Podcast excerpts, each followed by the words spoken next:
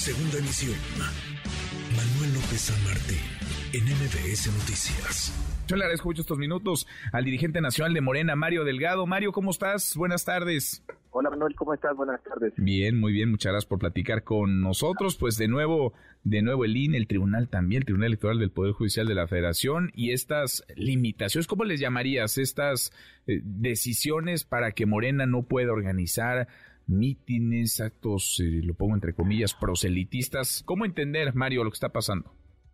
Que haya un régimen de autoritarismo, de que no haya derechos políticos, que no haya libertades, están pasando por encima de la Constitución. Imagínate, Manuel, que un partido político se abstenga de organizar, convocar, y es incomprensible.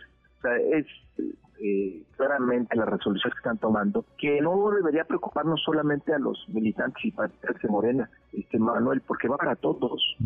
Están guardando las libertades de expresión, de asociación que establece eh, la Constitución. Y es, no, no, no pueden tomar este tipo eh, de decisiones, imagínate, porque pudiera constituir un acto de pre-campaña para el 2024 pues yo diría también para el 2030 y 2036, ¿no? Es verdaderamente absurdo que no hay proceso todavía en marcha y consideran que la participación de algunos personajes, de algunos liderazgos de nuestro movimiento, pudiera eh, señalar una ventaja para el 2024. ¿Quiénes van a participar? ¿Bajo qué modalidad? No lo sabemos. ¿Y qué tal si otros personajes que están haciendo actividades públicas actualmente quieren participar? No tienen ni pies ni cabeza, pero demuestra, Manuel, la desesperación que tienen por tratar de frenar el avance de nuestro movimiento. Nosotros no tenemos la culpa que los partidos pues, no tengan liderazgos visibles, no puedan convocar a mítines, no puedan llenar ninguna plaza del país. Para eso somos un partido político, nos hemos constituido de manera libre, pacífica, voluntaria, actuamos siempre por la vía eh, democrática ilegal, pero claramente eso es más que una ley eh, están pasando eh, por encima de derechos y garantías individuales. Fíjate, el artículo noveno dice que no es la de la asociación de reunión, no se podrá coartar el derecho de asociarse o reunirse físicamente con cualquier objeto ilícito. O sea, ¿y, qué dice la resolución del INE? De que se abstengan de organizar, convocar y realizar en cualquier lugar territorio nacional eventos. Imagínate. Pero a ver, tú, está en contra de la Constitución o, dice que, que no se puede, poco dice la Constitución, en el artículo 9, que no se considera ilegal y no podrá ser disuelta una asamblea o reunión que tenga por objeto hacer una petición, presentar una propuesta de protesta por algún acto o una, alguna autoridad. Si no se refiere en injurias ni si quiere uso de violencia o amenazas para intimidar o obligar a resolver en algún sentido. eh, la libertad de asociación está garantizada en el artículo 35. Son derechos de la ciudadanía asociarse individual y libremente para tomar parte en forma pacífica en los asuntos políticos del país.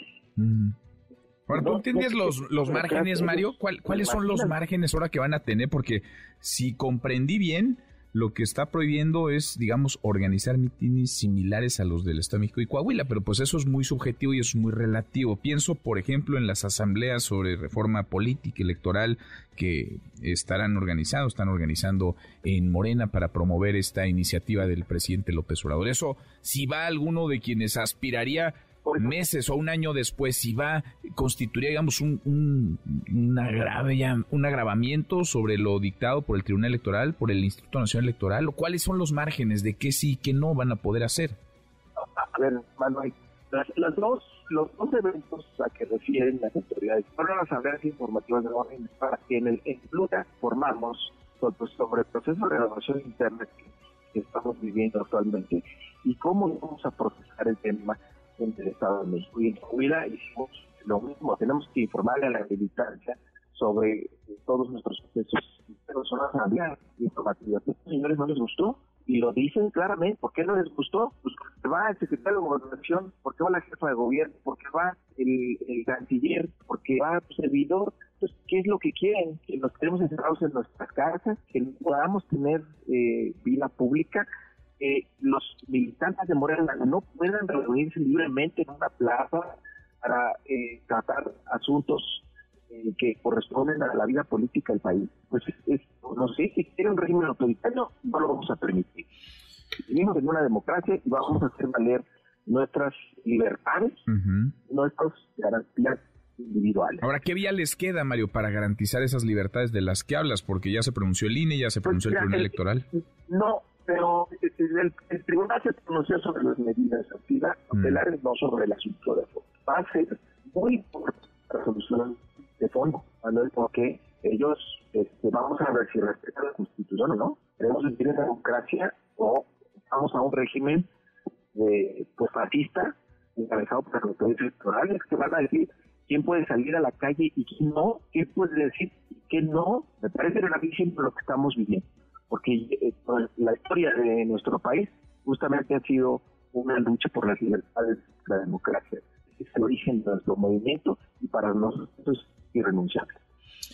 Vamos a ver, por lo pronto, pues parece que en esto si es más allá de Morena, si es más allá de un partido, si es más allá de una persona, más allá de un aspirante, es un tema de, de libertades, podrá uno coincidir pues con el partido. Tú, Manuel, pues sí. Puedes seguir tú, puedes seguir cualquier persona que nos esté escuchando, que viene y diga, no, ¿sabes qué? Es que qué tal si Manuel López Martín es presidente en el 2036.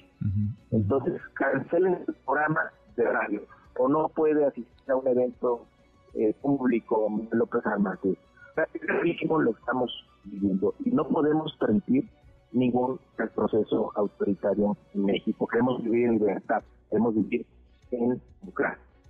Pues sí, aquí las libertades las, defendemos, las defenderemos, sobre todo la de expresión, la de asociación, vaya ni se diga. Oye Mario, eh, platicamos, informábamos ya sobre la encuesta, digamos esta primera encuesta que Morena levantó en el Estado de México, había 67 aspirantes, un montón para convertirse, digamos, a la postre en los siguientes meses en candidato candidata a la gubernatura mexiquense. Se, eh, se decanta esta lista, quedan seis. ¿Cuándo se va a realizar la próxima encuesta y cuándo podría haber, no candidato, porque falta, digamos, todavía hay que el calendario electoral corra, pero sí eh, coordinador, ¿no? es La figura que están utilizando, coordinador o coordinadora en el Estado de México. Nosotros estamos eh, quién se va a encargar de la organización de nuestro movimiento en el Estado de México.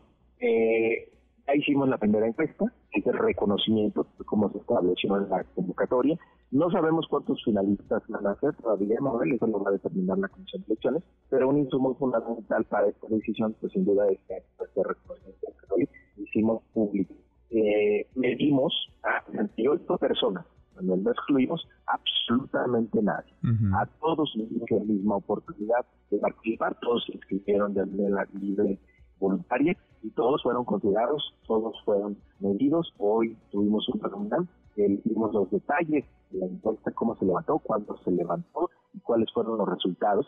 Y también hicimos y pusimos a disposición de cada uno de los participantes las bases de datos, que como fue encuesta telefónica, hasta pueden escuchar las eh, grabaciones de estas eh, llamadas para verificar que los resultados que se están presentando son eh, exactamente lo que la ciudadanía manifiesta. ¿Y cuándo, cuándo podrían tener ya los resultados finales, digamos, de esta segunda encuesta en donde ya se decantaría, digamos, en donde ya podrían ver certeza de quién hombre o mujer va a encabezar a, Morena, la organización en el estámico y eventualmente podría ser candidato o candidata.